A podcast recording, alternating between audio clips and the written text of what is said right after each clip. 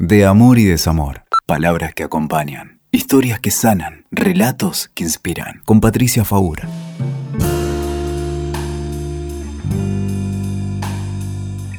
¿Alguna vez pensaste que diciembre es como el domingo del año?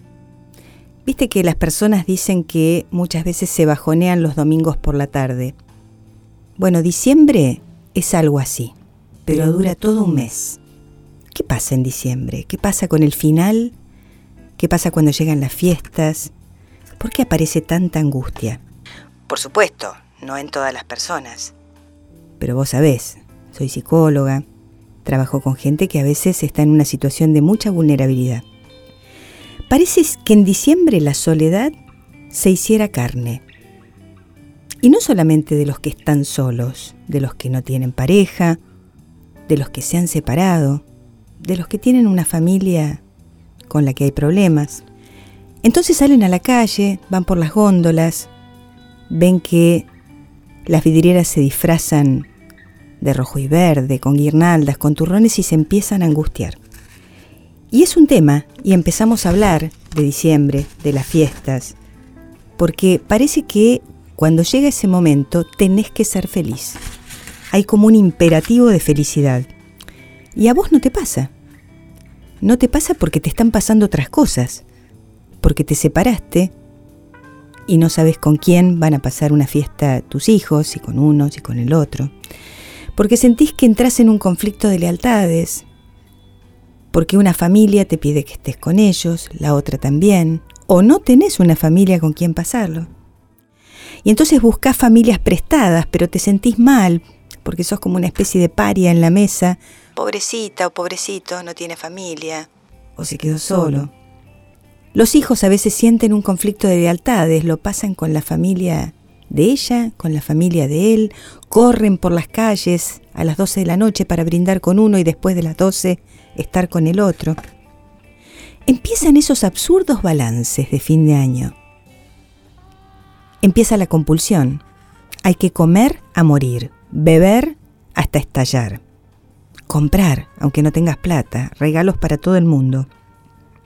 También es el tiempo en que las obligaciones del año empiezan a terminar, empiezas a encontrarte con el tiempo libre, con los proyectos de vacaciones o con no poder tomarte vacaciones. Empiezas a pensar en las personas que estuvieron el año pasado y hoy no están, los duelos. Y te preguntas, ¿qué festejo entonces en diciembre? Los psicólogos sabemos que es un mes difícil. Sabemos que es un mes de muchas separaciones, de mucho conflicto, a veces de mucho intento de suicidio. Entonces te voy a proponer algunas cosas.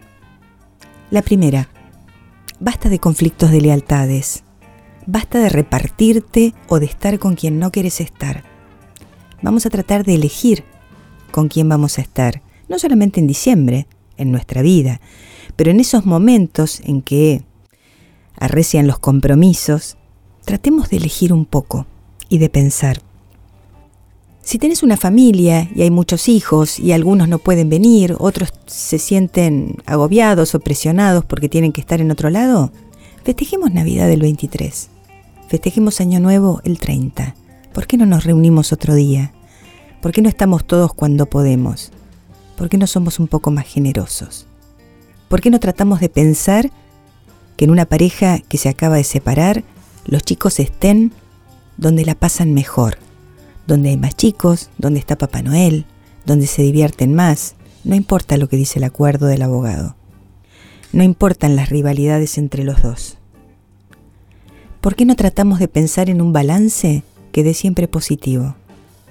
Pero ¿por qué positivo? No porque todo te salió bien, sino porque estamos vivos, porque lo podemos volver a intentar, porque podemos pensar en lo que pudimos y no en lo que no pudimos. Lo que no pudimos, bueno, no se pudo y trataremos de hacerlo de nuevo. ¿Por qué no pensamos en tiempos de principio en lugar de tiempos de final? ¿Por qué no pensamos en el año que va a empezar en lugar de lo que termina? Porque esta idea de final, de lo que se acaba, genera mucha ansiedad y mucha angustia.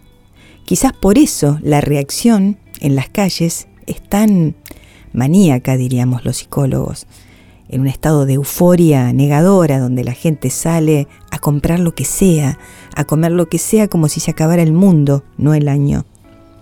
Y el primero de enero parece una tierra devastada. Entonces pensemos en tu realidad. No hay que ser feliz tal día a las 12 de la noche, hay que estar como uno puede estar. Hay un filósofo francés que se llama Comte Sponville. A mí me encanta su idea sobre la felicidad. Él dice la felicidad no es estar contento. La felicidad es amar la vida. Y vos podés amar la vida aunque estés triste, aunque alguien no esté este año, aunque haya un familiar que está internado, porque esa es tu realidad y eso es lo que te está pasando. Pero aún así podés amar la vida. Con lo cual, aún así, podemos ser felices. Entonces lo que te pido también es que te desmarques este fin de año y este diciembre de todos los mensajes que te llegan por todos lados, todos los posts que te obligan a ser feliz, que te obligan a consumir. ¿Por qué no tratamos de tener un diciembre frugal? De emociones frugales. Con la comida, con la bebida, con las compras, pero también con la emoción. ¿Por qué no bajamos un tono? ¿Por qué no bajamos un cambio? porque no se acaba el mundo. Y la sobriedad nos hace bien. Entonces lo que te propongo es esto, no hagas balances, que no haya conflictos de lealtades, que aceptes tu realidad y trates de pensar en lo mejor para vos en estos días. Y si no hay nadie, y si estás solo, y si no hay otros, te aseguro que hay otros. Hay otros con los que puedes estar podemos salir a hacer servicio el 24 y el 31. Hay mucha gente en la calle, en comedores, hay muchas fundaciones, hay mucha gente solidaria, hay talleres donde se hacen juguetes y es gente amorosa y es gente con ganas de dar y te juro que te vas a sentir muy bien. Para terminar, quería leerte algo que escribí en Facebook no sé si el año pasado o el otro. Siempre escribo algo en diciembre. Te lo dejo de regalo. Se llama así, Transitando Diciembre. Te invitan. Las publicidades y las vidrieras te invitan a ser feliz. Miles de carteles te desean la felicidad.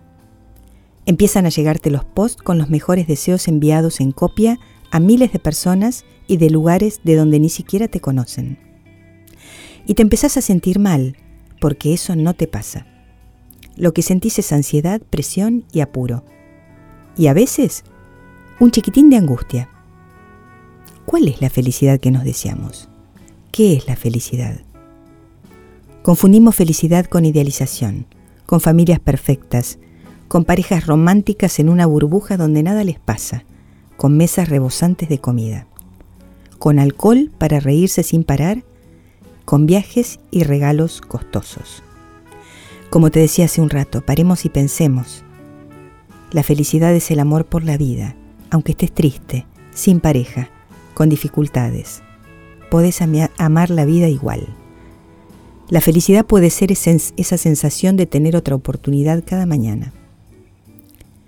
La felicidad es también ser con los otros, no por el otro ni para los otros. Juntos y a la par es tener buenos vínculos, amigos, colegas, hermanos, pareja, vecinos. Felicidad es dar, aunque no conozcas al destinatario de lo que das, y por eso te sentís tan bien.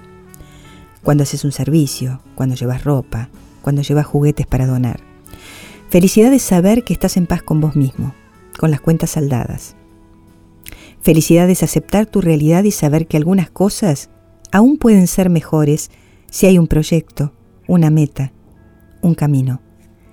Felicidad es no tener apuro, es caminar tranquilo por el parque, escuchar música en tu sillón favorito, degustar en lugar de tragar, saborear en lugar de consumir, amar en lugar de obsesionarse. Esa es la felicidad que te deseo para que transitemos diciembre. Y de paso, enero, febrero y la vida. Así que te invito. ¿La pasamos juntos este diciembre? Escuchaste De Amor y Desamor. WeToker. Sumamos las partes.